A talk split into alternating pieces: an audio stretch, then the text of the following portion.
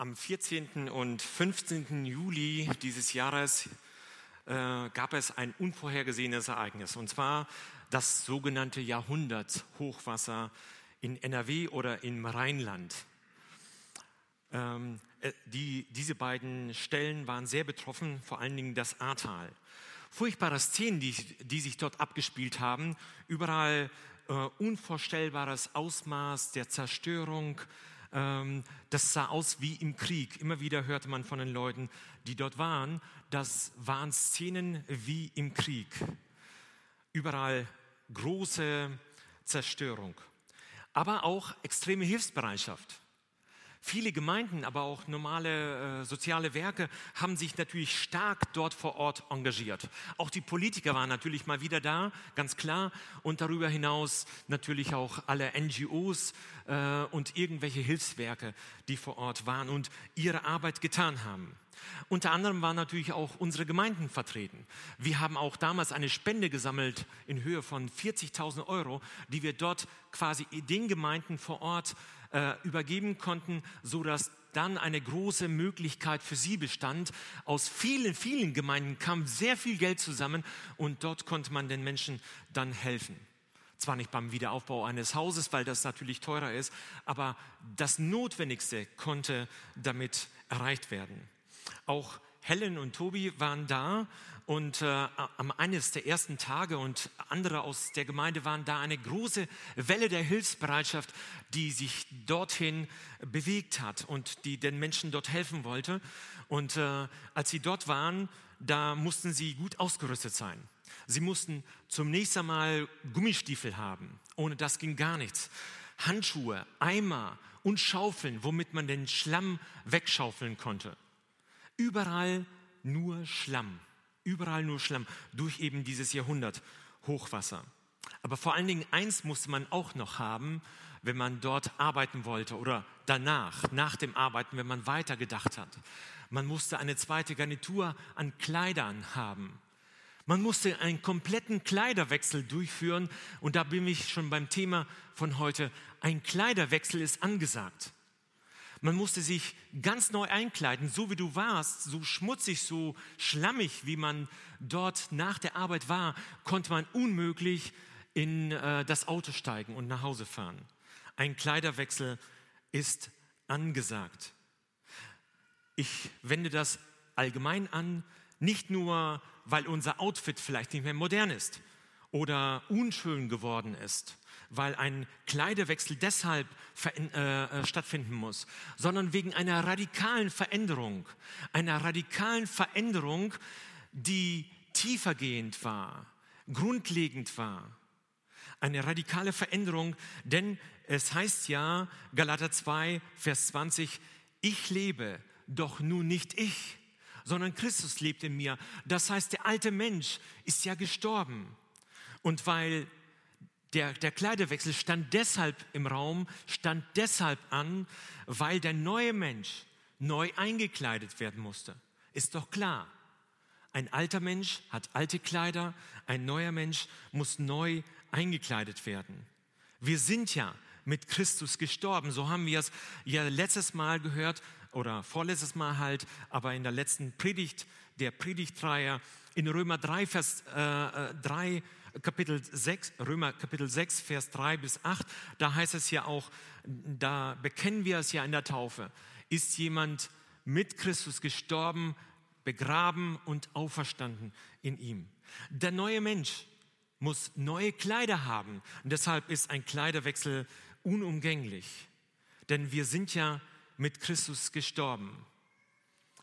Noch einmal, Paulus sagt, ich lebe, doch nun nicht mehr ich, sondern Christus lebt in mir und durch mich. So sollte es sein. Wir sind mit Christus gestorben.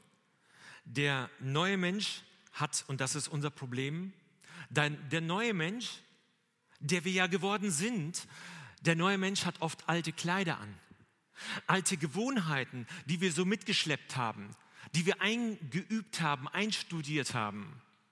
Der neue Mensch hat alte Kleider an. Und deshalb ist ein Kleiderwechsel unumgänglich. Kolosser Kapitel 3, Verse 5 bis 7 zunächst einmal. Da heißt es, so tötet nun die Glieder, die auf Erden sind. Und jetzt kommt ein ganzes Vorstrafenregister. Unzucht, Unreinheit, schändliche Leidenschaft, böse Begierde und die Habsucht, die Götzendienst ist. Um solche Dinge willen kommt der Zorn Gottes über die Kinder des Ungehorsams. In dem allen seid auch ihr einst gewandelt, als ihr noch darin lebtet. Also die alten Gewohnheiten, sie haften uns quasi noch an. Der Punkt eins: die Kleider des alten Menschen. Welche Kleider hat der alte Mensch an sich? In Vers 3, da haben wir ja letztes Mal gehört, da heißt es, ihr seid gestorben. Vollendete Vergangenheit. Es ist erledigt. Ihr seid gestorben. Ihr müsst nicht sterben oder ihr werdet nicht sterben, sondern ihr seid bereits gestorben. Und jetzt in Vers 5 heißt es, so tötet nun die Glieder. Scheinbarer Widerspruch, oder? Ich meine, wozu muss man denn die Glieder töten, wenn man schon gestorben ist? Dann ist man auch ganz tot. Teilweise kann man ja nicht tot sein. Also ist das ein Widerspruch? Natürlich nein. Es sind unterschiedliche Sichtweisen und das will ich einmal am Anfang sehr deutlich erklären. Unterschiedliche Sichtweisen, die der Apostel Paulus uns hier zeigt. Es ist kein Widerspruch. Einerseits sind wir nach dem Stande nach, nach dem Stand in Christus sind wir also gestorben und wir sind eine neue Kreatur geworden. So heißt es ja auch hier in dem Zusammenhang.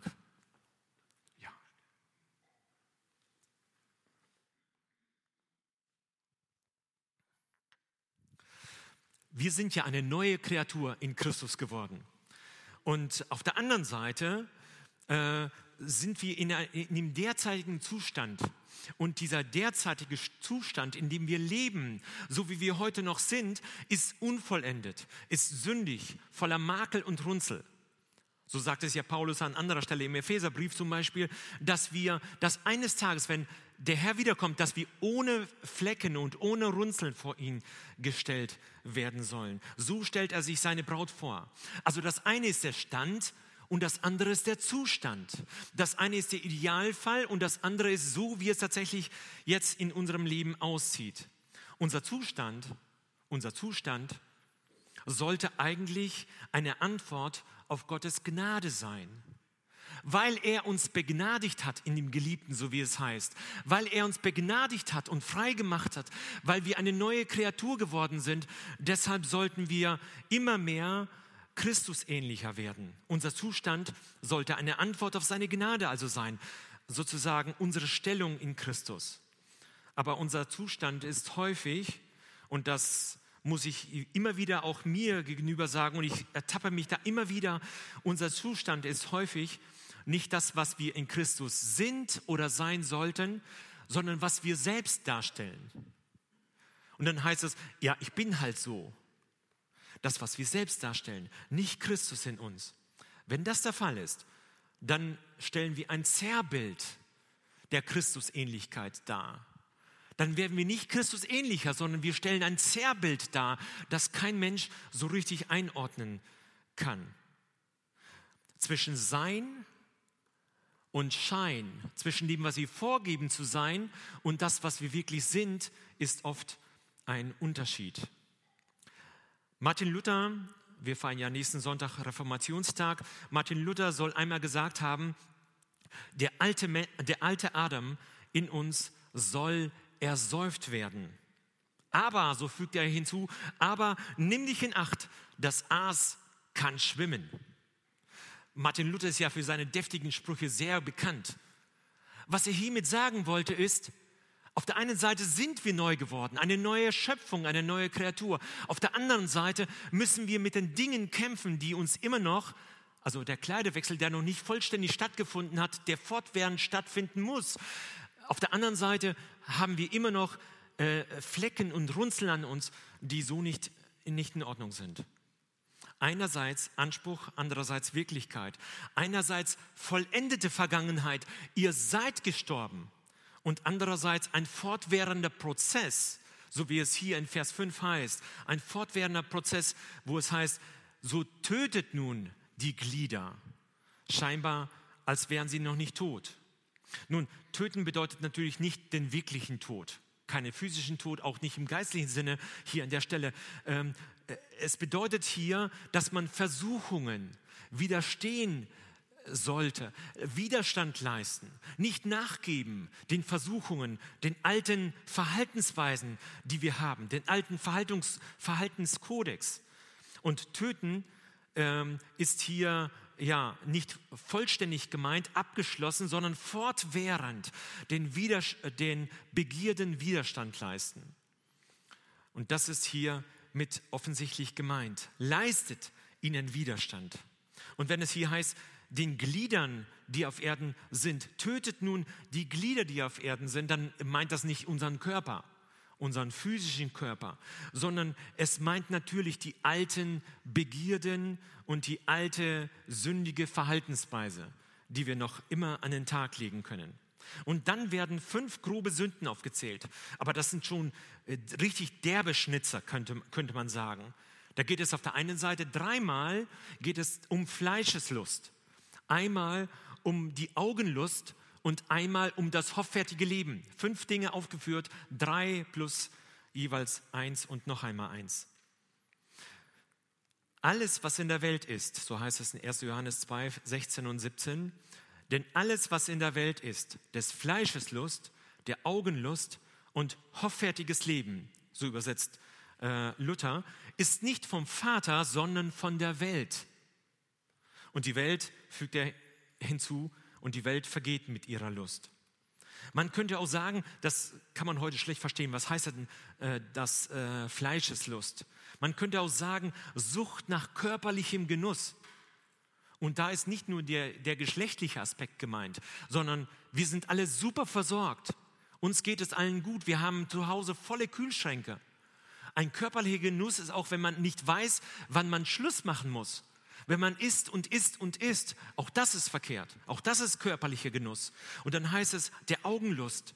Nun, damit übersetzt die neue ähm, äh, evangelistische Übersetzung, das mit gierigen Augen. Das heißt, wir haben Augen voller Gier. Wir möchten etwas haben, was wir nicht haben. Und dann könnte man übersetzen, hoffärtiges Leben mit unverschämter Geltungsdrang. Wir stellen also etwas dar, was wir in Wirklichkeit gar nicht sind. Paulus gebraucht einen anderen Begriff und sagt, bildlich gesprochen, er sagt zu den Korinthern, ihr seid aufgeblasen. Ihr seid also größer als wirklich tatsächlich vorhanden. Ihr stellt etwas dar, was ihr gar nicht seid. Und das meint hoffärtiges Leben, der Drang nach, Unver also nach der Geltungsdrang, der richtig unverschämt sein kann. Das sagt die neue evangelistische Übersetzung. Man könnte auch sagen, das sind die drei Hauptgefahren. Fleischeslust, Augenlust, hoffärtiges Leben. Könnte man auch sagen, das sind die drei Hauptgefahren. Die Geschlechtlichkeit, das Geld, das liebe Geld, das wir haben oder das uns hat und die Macht, die wir ausüben können. Den Einfluss, den könnte man vielleicht abgeschwächt sagen. Und nun sagt Paulus, zählt er auf. Er sagt Unzucht. Erstens, die Unzucht jegliche, was ist Unzucht? Ich meine, damit haben wir ja eigentlich meistens doch kein Problem, würden wir sagen, oder? Unzucht ist jegliche außereheliche geschlechtliche Beziehung. Und das ist Fleischeslust. So definiert es der erste der äh, Johannes im ersten Johannesbrief. Wobei die Bibel, und das möchte ich ganz deutlich sagen, immer wieder, wenn wir Brautpaare begleiten und vorher ein, äh, einige Gespräche mit ihnen hatten oder haben, die Brautpaare, dann sagen wir es ihnen, die Bibel ist nicht leibfeindlich. Im Mittelalter oder auch in der, fast in der Neuzeit, da behauptet man ja, dass Geschlechtlichkeit etwas ist, worüber man nicht spricht und äh, was man totschweigen sollte, weil das nicht gut ist. Das sagt die Bibel nicht, das möchte ich ganz deutlich betonen.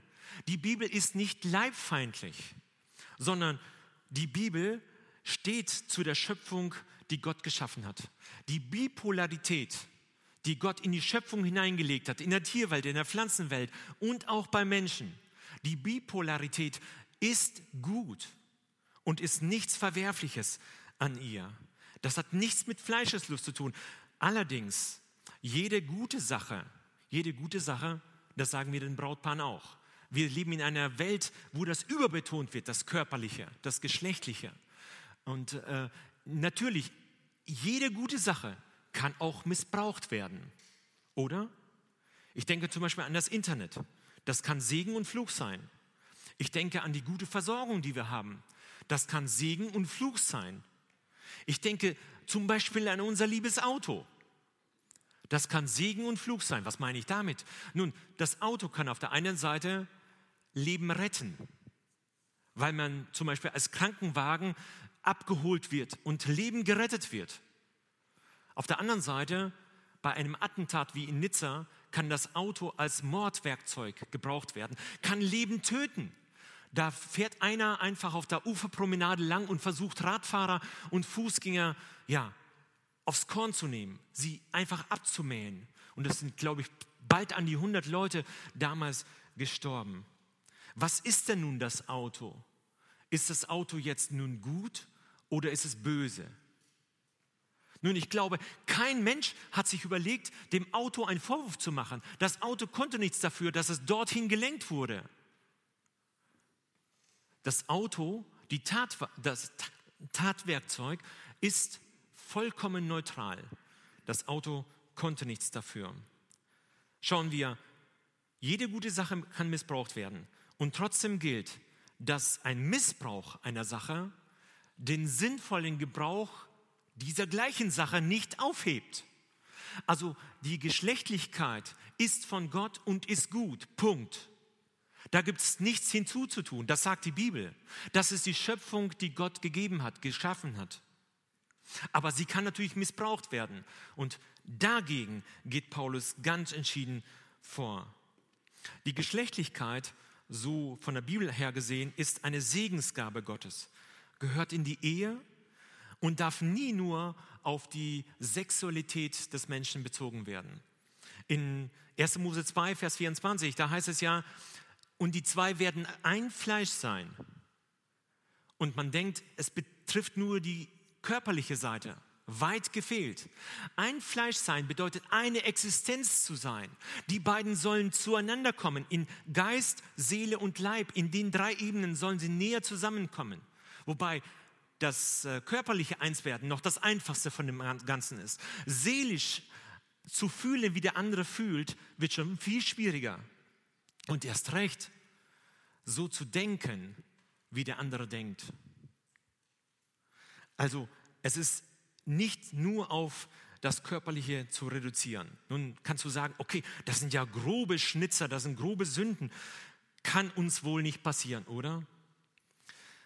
Aber ich füge jetzt an der Stelle hinzu, gerade wegen der starken körperlichen Veranlagung, die wir haben, die, durch die Geschlechtlichkeit haben wir immer, sind wir, stehen wir immer in einer Gefahr, äh, eine Sünde zu begehen. Und hier gilt 1. Korinther 10, Vers 12 sicherlich sehr, sehr genau, sehr, sehr deutlich für uns alle, auch für Prediger, auch für Gemeindeälteste äh, oder Gemeindeleiter oder dergleichen oder Priester oder was auch immer. Hier heißt es in 1. Korinther 10, Vers 12, darum, wer meint, er stehe, mag zusehen, dass er nicht falle. Von Billy Graham wird erzählt, da gibt es ja Bücher über diesen ganz berühmten Evangelisten, sehr, sehr viele Bücher. Von ihm wird erzählt, dass er und sein Mitarbeiterstab ein Agreement hatten, also eine, äh, eine Festsetzung, die sie sich selbst auferlegt haben, wonach sie leben und handeln wollten. Unter anderem besagte diese, äh, dieses Agreement, dass Billy Graham mit keiner Frau alleine in einem Zimmer war, es sei denn, es war seine eigene Frau. Äh, mit keiner Frau allein im Zimmer, wenn das nicht anders möglich war, dann wurde die Tür offen gelassen oder es saß halt eine Person im Zimmer oder im Aufzug oder, oder, so kann man fortsetzen. Das war eine Vereinbarung. Warum? Weil viele Evangelisten gerade in diese Falle hineingetappt sind und da gefallen sind. Und die Presse, die Presse hatte nichts Besseres zu tun, als das richtig auszuweiden. Das war nun ein gefundenes Fressen für die Presse, wenn sie einen Evangelisten wieder das Wasser abgraben konnte. Was hätte Billy Graham dann nachher noch zu sagen, wenn er in diese Sünde gefallen wäre?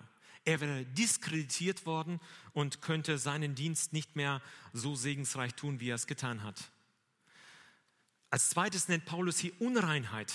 Hier ist wohl die widernatürliche Geschlechtlichkeit gemeint.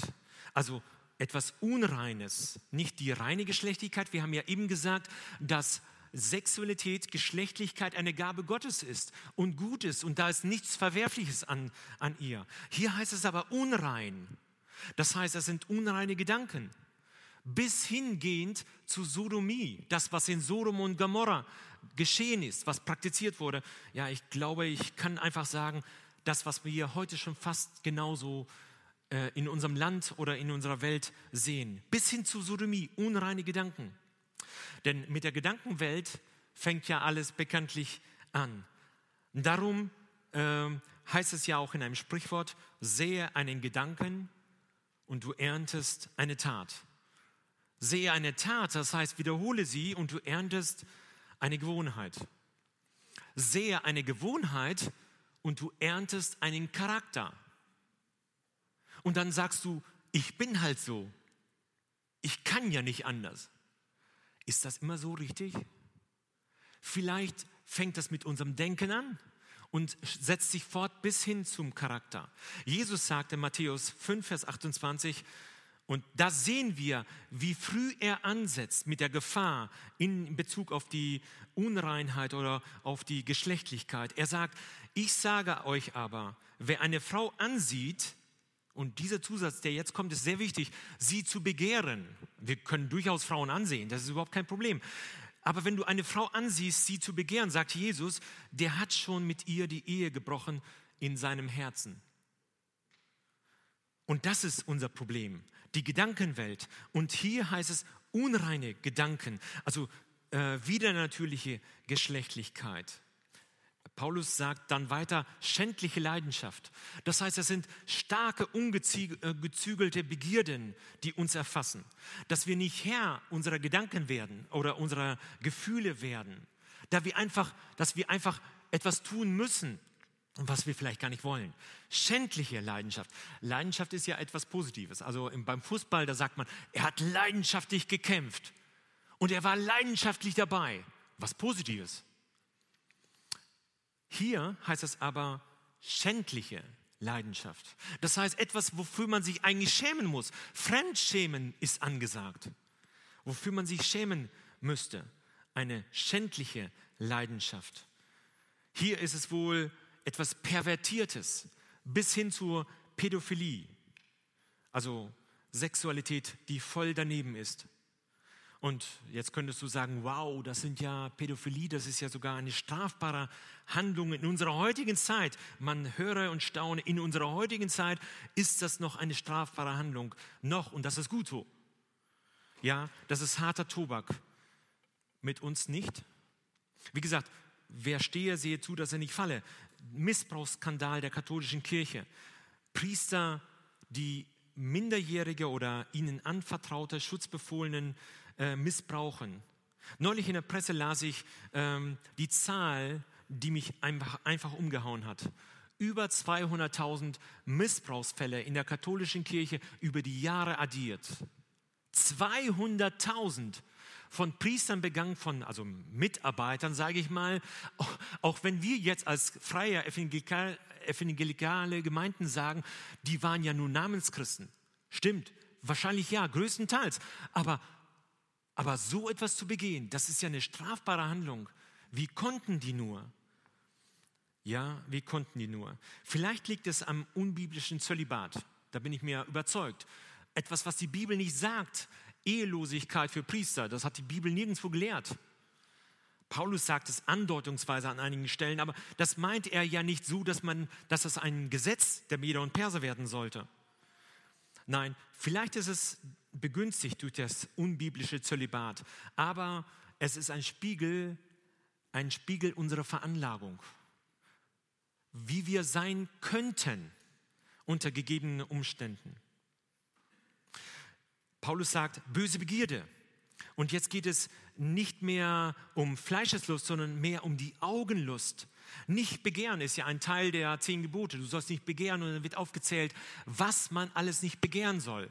Schon in den zehn Geboten, schon in den Büchern Mose. Und hier ist es aber explizit nochmal erwähnt, Es ist eine böse Begierde. Augenlust, wie ich eben schon erwähnt habe. Man möchte etwas haben, was die anderen haben. Und das kann ganz unterschiedliches sein. In einem Sprichwort heißt es, in Nachbarsgarten ist der Rasen immer grüner als der eigene. Wer kennt das nicht?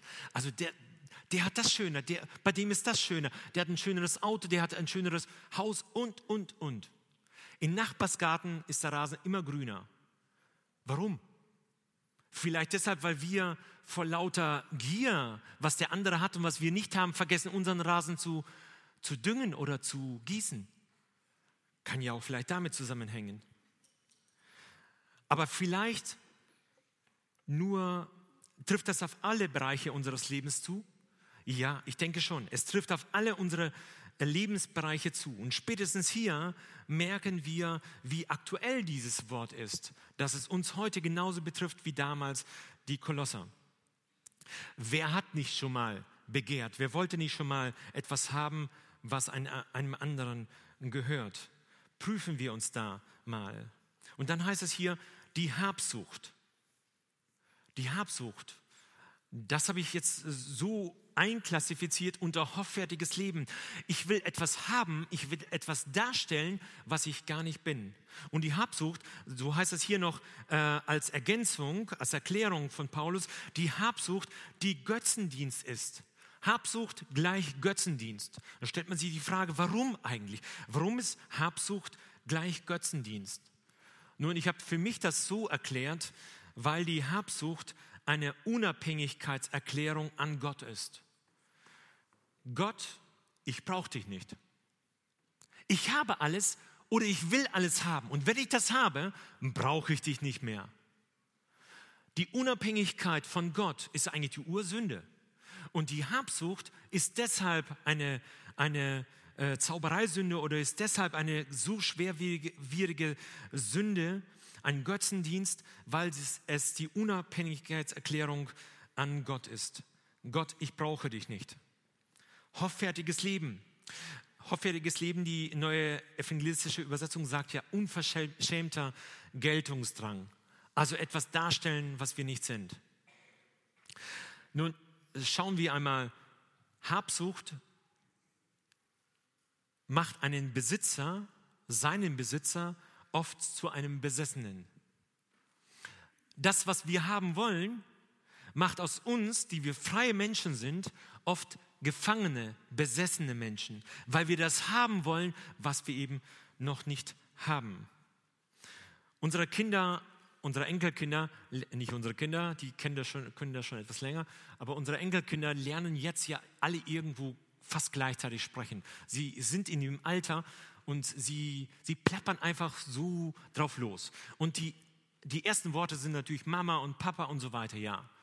Aber dann schon ganz weit am Anfang steht ein Wort, das haben wir gar nicht ihnen beigebracht.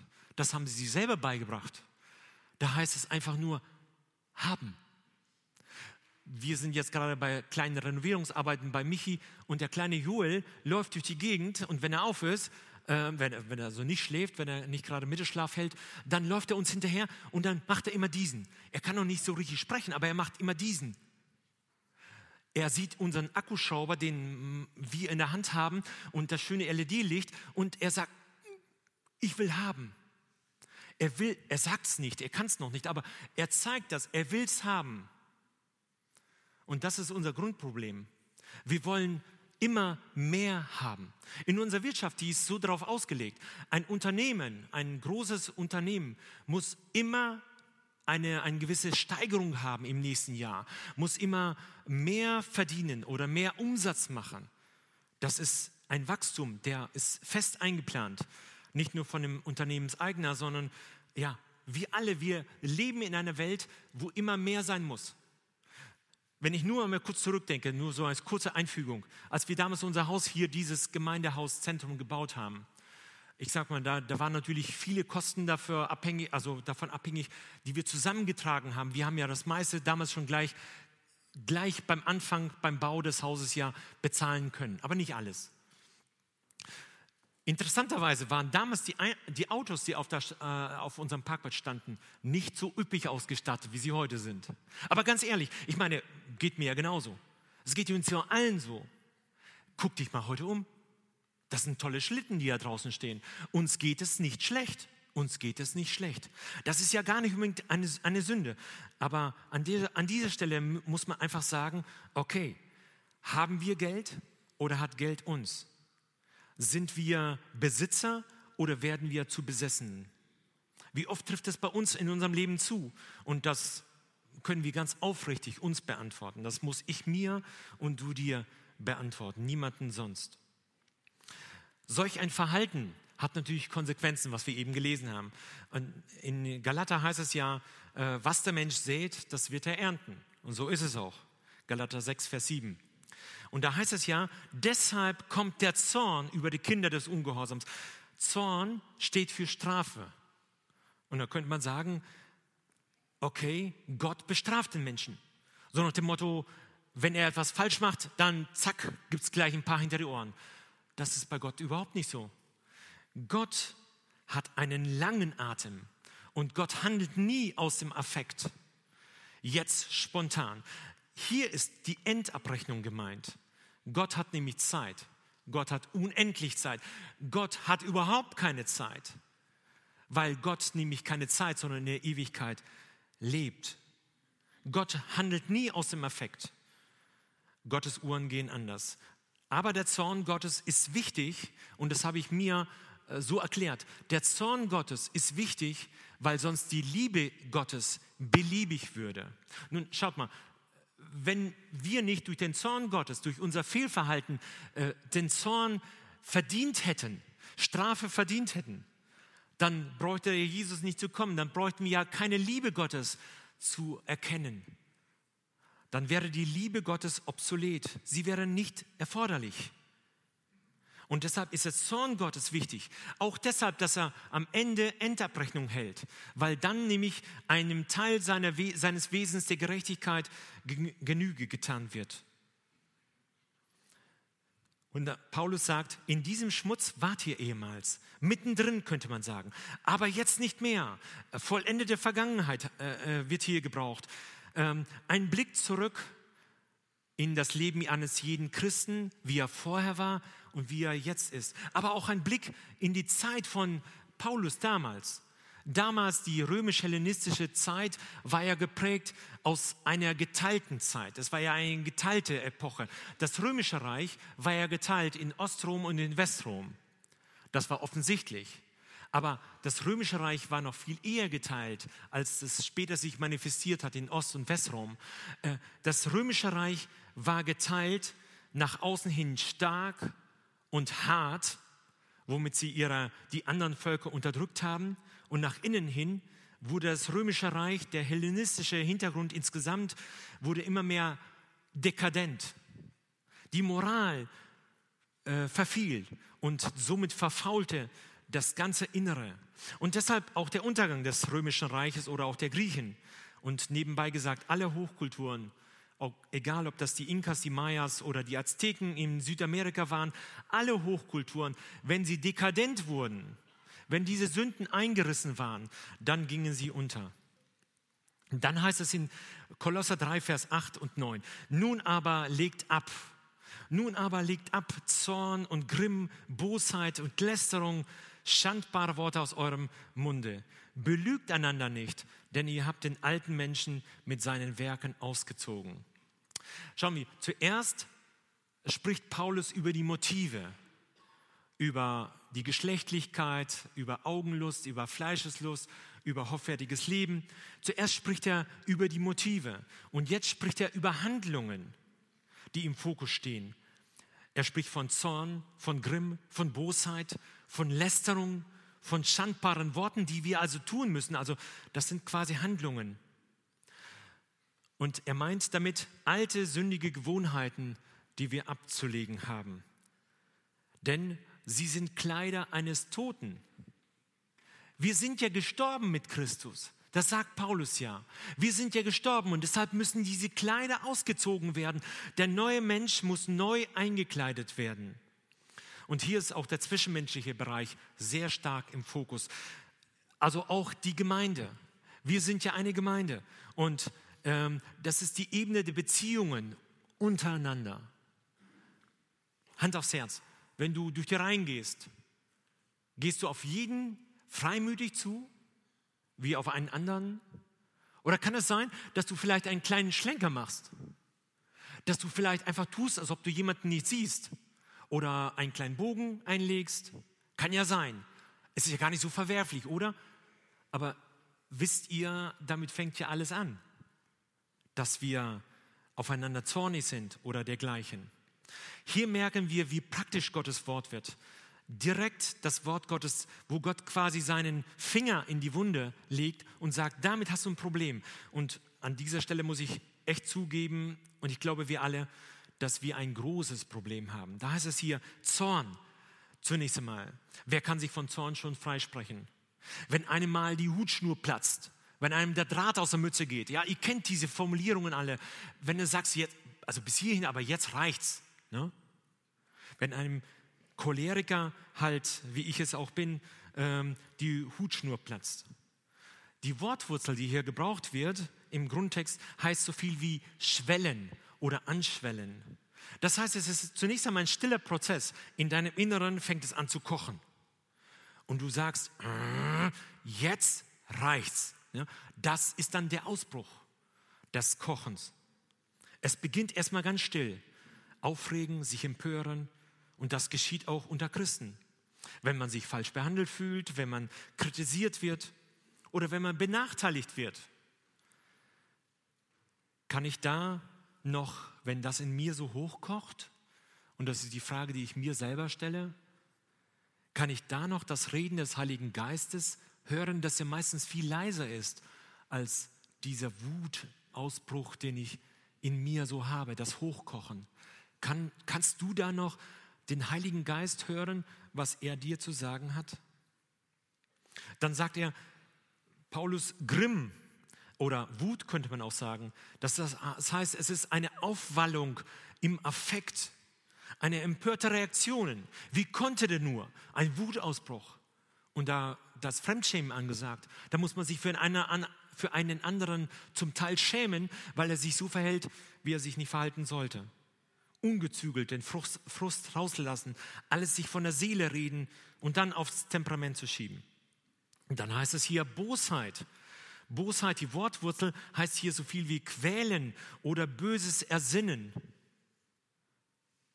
Und spätestens hier merken wir, das macht eine Gemeinschaft zwischen Mitgliedern einer Gemeinde vollkommen unmöglich. Sie schadet der Gemeinschaft. Der Beginn ist schleichend bewusst übersehen, umgehen, sticheln, widersprechen und dann vielleicht irgendwann bewusst schädigen. Dem, dem zeige ich es mal, da würge ich ihm mal was rein. Ist das etwa, was Christus in uns bewirken sollte, was wir von Christus gelernt haben? Hat er nicht einen ganz anderen Weg eingeschlagen? Wie sieht es auf der Beziehungsebene bei uns aus? Auch in unserer Gemeinde. Kannst du anderen oder Andersdenkenden? Kannst du ihnen in die Augen sehen? Ich meine, du musst ja nicht Best Friend mit jedem sein, aber kannst du ihm in die Augen sehen? Wenn du eine E-Mail schreibst, und davon habe ich in der Vergangenheit auch einige gehabt, auch als Gemeindeleiter, äh, da steht man total unter Beschuss. Wenn du eine E-Mail schreibst und dann klickst auf Senden, Könntest du das, was du gerade weggeschickt hast, könntest du dem anderen das auch in die Augen sagen? Wenn nicht, hast du auch ein Problem, oder? Ist, ist das nicht ein Problem, das wir dann haben? Lästerung heißt es hier dann weiter. Das heißt böses Reden oder aktive Desinformation. Heute spricht man allerhand, allerseits von Fake News. Aber Fake News mit der Absicht, einem anderen zu schaden. Oft wird Lästerung auch gegenüber Gott benutzt. Man sagt, er lästerte Gott. Übrigens war das ein Vorwurf, das Jesus gemacht wurde bei seiner Vernehmung vor dem Hohen Rat, dass er Gott gelästert hat, weil er zugegeben hat, er sei der Sohn Gottes. Bei ihm war es keine, Läst äh, bei ihm war es keine Lästerung, Gotteslästerung, sondern es entsprach der Wirklichkeit. Aber oft wird Lästerung hier von uns ja aktiv mitbetrieben. Wir sagen etwas weiter, erzählen etwas, ohne einen Faktencheck zu machen. Also wissen wir wirklich, dass es richtig ist? Und überhaupt, das wäre dann noch eine Frage, die wir uns mal stellen sollten. Aber da, da reicht die Predigt heute nicht, die Zeit nicht dafür. Was ist denn überhaupt ein Faktum? Das müssten wir auch mal versuchen zu definieren für uns selber. Vielleicht machst du es mal für dich. Wann ist etwas Fakt? Ist es nicht oft so, dass wir nur anhand von Indizien etwas als Faktum benennen? Es weist vieles darauf hin, ja, aber es ist nicht unbedingt ein Faktum, oder? Da müssen wir uns prüfen. Direktes Schmähen kann dann äh, als Folge von diesem Ganzen sein und ich weiß, wovon ich rede. Dann heißt es hier schandbare Worte, Worte, die zweideutig sind, die witzig klingen, aber eine unsaubere Bedeutung haben. Witze, über die alle lachen, Arbeitskollegen oder Schulkollegen. Gehören diese Zweideutigkeiten in eine Gemeinde? Ist die Zunge nicht eine riesige Gefahr? In Jakobus 3, Vers 10 heißt es ja, aus einem Munde kommen Lachen und Fluchen, Loben und Fluchen, wollte ich sagen, Entschuldigung, kommen Loben und Fluchen. Das soll nicht so sein, liebe Brüder. Und dann sagt Paulus, gegenseitiges Belügen. Und hier ist es nicht nur eine, eine Spontanlüge oder eine Notlüge gemeint. Man könnte ja jetzt auch noch mal wieder lange diskutieren, was erlaubt und was nicht erlaubt ist. Aber hier geht es mehr um eine Wesenseinstellung, dass man es mit der Wahrheit nicht so genau nimmt. Ja, man, man sagt einfach, ja, ja, ist schon gut. Oder man, man äh, stellt etwas dar, wofür man gar nicht ist in Wirklichkeit. Man sagt etwas zweideutig oder uneindeutig. Und das führt zu einem Vertrauensverlust. Man belügt den anderen. Man nimmt es mit der Wahrheit nicht so genau. Und das ist ein absoluter Beziehungskiller. Denn schaut mal, eine halbe Wahrheit ist eine ganze Lüge. Und das ist und bleibt so. Eine halbe Wahrheit ist eine ganze Lüge. Auch wenn wir die Wahrheit verdrehen. Alternative Fakten von Donald Trump zum Beispiel. Oder was auch immer. Ich will gar nicht auf ihn zeigen. Wie oft stellen wir alternative Fakten dar, die gar nicht sind? Gegenseitiges Belügen ist das. Damit sollen wir uns nicht zufrieden geben, sagt Paulus. Und das betrifft uns alle, sagt Paulus. Das kannst du nicht auf deinen Bruder, deine Schwester zeigen, die hat ein Problem damit. Wir haben ein Problem damit. Und zwar ein jeder, der hier im Raum sitzt oder uns zusieht per Livestream. Und hier sagt Paulus, wir müssen die Kleider des alten Menschen ablegen. Versuchungen, Niederlagen sind nach wie vor da. Aber wir sollen in einem Prozess der Veränderung stehen. Jetzt komme ich zum zweiten Punkt. Der zweite und dritte Punkt sind sehr, sehr kurz. Die Kleider des neuen Menschen. Also ich sage mal ganz einfach, wenn ihr wissen wollt, was die Kleider des neuen Menschen sind, kommt das nächste Mal oder das übernächste Mal, wenn Alex dann hier predigen wird, dann erklärt er, was die Kleider des neuen Menschen sind. Die stehen ab Vers 12. Da will ich nicht vorgreifen. Da heißt es, und den neuen, also ihr habt den alten ausgezogen und den neuen Menschen angezogen, der erneuert wird zur Erkenntnis nach dem Ebenbild dessen, der ihn geschaffen hat. Fortsetzung folgt, wie gesagt, Kleider des alten Menschen sind abgelegt, die des neuen Menschen angelegt. Trotzdem heißt es, der erneuert wird, der neue Mensch, der erneuert wird. Was ist damit gemeint? Nun, der neue Mensch wächst er soll ja Christus ähnlicher werden. Der neue Mensch, der geistliche Mensch wächst. Und wie ein kleines Kind, das wächst, muss es ständig neue Kleider haben. Da, davon können die Eltern ein, ein Lied davon singen. Schon wieder rausgewachsen aus den Schuhen oder aus den Klamotten, aus den Kleidern und so weiter. Sie brauchen neue, und das ist gut so, sie brauchen neue Kleider, denn sie wachsen. Und das ist gesund und das wollen wir haben als Eltern. Von der Frau, Frau von Billy Graham wird gesagt, Ruth Graham wird gesagt, oder äh, steht so, ähm, man kann es nachprüfen, auf dem Grabstein, auf ihrem Grab steht End of Construction. Thank you for your patience. Ende der Baustelle. Danke für Ihre Geduld. Solange wir hier leben, sind wir eine Baustelle. Und sie bedankt sich bei jedem, der Geduld mit ihr hatte. Das ist tatsächlich so. Ich komme zum dritten Punkt, der neue Leib, die Gemeinde. Da heißt es, da ist nicht mehr Grieche noch Jude, beschnittener oder unbeschnittener, nicht Grieche, Skythe, Sklave, Freier, sondern alles und in allen Christus. Und ich könnte jetzt noch hinzufügen, alles und in allem Christus, äh, da ist nicht Skythe noch Sklave noch Freier, ich könnte hinzufügen, nicht geimpft und geimpft. Ein großer Streitpunkt mittler, zur Zeit in, in allen Gemeinden, in der Gesellschaft als Ganzes. Und Paulus sagt, da ist nicht mehr Jude und Grieche. Der erste Punkt, hier geht es offensichtlich um die Gemeinde Jesu, die sehr bunt ist und das ist positiv. Die Gemeinde Jesu ist bunt. Sie ist nicht nur schwarz-weiß, sondern sie ist bunt. Da gibt es Schwarzafrikaner, da gibt es Europäer, da gibt es äh, äh, Indianer, da gibt es Chinesen, da gibt es Inder und viele, viele andere mehr. Und die Gegensätze, die wir in der Gemeinde haben, die wir heute in der Gemeinde haben, die sind gut so. Und die müssen wir nicht nur tolerieren, sondern sie bereichern uns. Das müssen wir hier oben verstehen dass sie nicht ein Angriff gegen uns sind, sondern eine Bereicherung für uns, für die Gemeinde sind. Diese Spannungen, die dadurch entstehen, gerade auch durch das letztgenannte, geimpft und nicht geimpft, die müssen wir aushalten und die können wir auch aushalten. Es ist nämlich eine Gewissensfrage. Und da kann man sagen, er steht oder fällt seinem Herrn. Jeder steht oder fällt seinem Herrn. Wir müssen nicht darüber befinden, ob er richtig oder falsch gehandelt hat. Das steht uns nicht zu. Steht mir nicht zu, steht dir nicht zu. Zuerst sagt er, Griechen oder Juden, hier ist sicherlich die Nationalität gemeint, die Ethnie.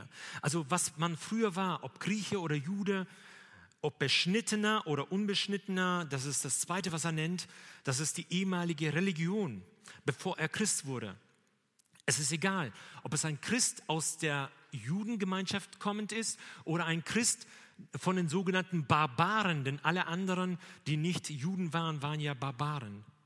Das ist die ehemalige Religion, die hier gemeint ist. Dann heißt es hier nicht Grieche oder Skythe. Ich meine, Griechen waren ja schon Barbaren.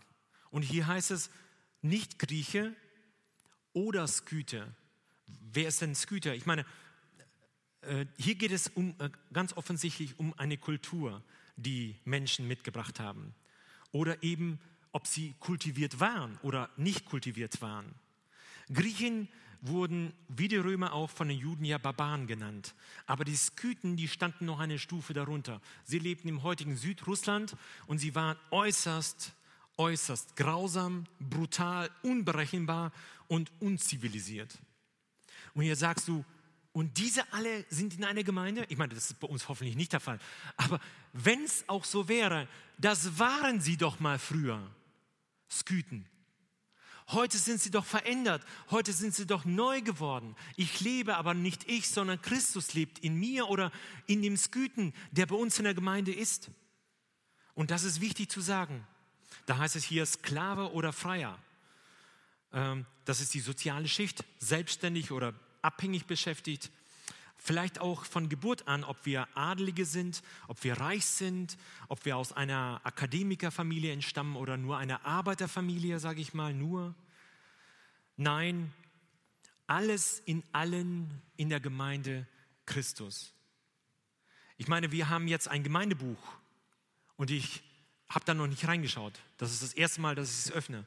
Aber wenn ich da reinschaue, dann sehe ich ganz verschiedene Leute. Ich will sie gar nicht benennen, wer sie sind, woher sie kommen. Ich will nur sagen, das ist nicht entscheidend. Das Entscheidende ist, alles in allen Christus. Und es wird in allen sichtbar, dass sie neue Kreaturen geworden sind. Klar, diese Gesetzlichkeiten, diese Unterschiedlichkeit, die wir in dem Heft, in dem Album hier auch sehen werden, die, gesetzlich, die Gegensätzlichkeiten in einer Ortsgemeinde, die sind da aber sie sollen überbrückt werden. Egal wie du zur Impfung stehst, positiv, negativ, egal aus welchem Hintergrund du kommst, es ist einer, alles und in allen ist Christus. Das Trennende, die Andersartigkeit tritt zurück, wenn wir uns dafür entscheiden. Das muss aber klar sein. Und Gott ist ja noch mit uns nicht fertig.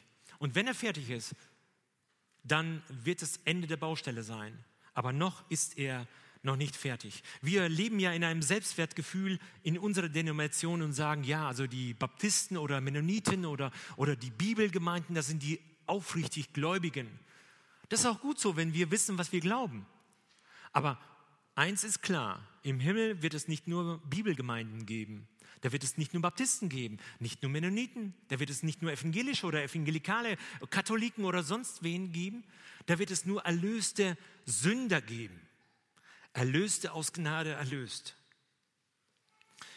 Ich schließe mit einem Lied, das ich uns ganz vorlesen möchte, von, wie könnte es anders sein, von Manfred Siebald, ähm, der gerade darauf Bezug nimmt und sagt, wie es am Ende aussehen kann, wenn wir vor Gott stehen werden.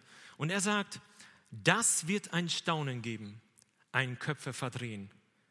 Wenn wir nach diesem Leben vor Jesus stehen, und wenn wir voll Hoffnung und doch beklommen, dann endlich zu sehen bekommen, wer von ihm verstoßen wird, wer angenommen. Da werden wir manche finden, die wären nicht mehr zu retten und stürben in ihren Sünden, wenn wir zu richten hätten. Doch Gott wird auf jene sehen, die seine Vergebung wollten. Und mancher wird zu ihm gehen, auch wenn ihm die Menschen grollten. Und manche die immer dachten, sie könnten mit guten Werken sich Plätze im Himmel pachten, werden ihren Irrtum merken. Denn Gott wird nach jenen schauen, die sich ganz auf ihn verließen. Doch denen, die sich vertrauten, wird er dann die Tür verschließen. Und Vers 3, dann werden wir plötzlich schweigen und nicht mehr nach anderen fragen. Auf uns wird dann Jesus zeigen und uns selbst die Antwort sagen. Auf einmal wird klein und nichtig, wie gut wir uns selber fanden. Dann ist nur das eine wichtig, wie wir hier zu Jesus standen. In unserem Text im letzten Vers heißt es, sondern alles und in allen Christus. Gott segne uns beim Nachdenken. Amen.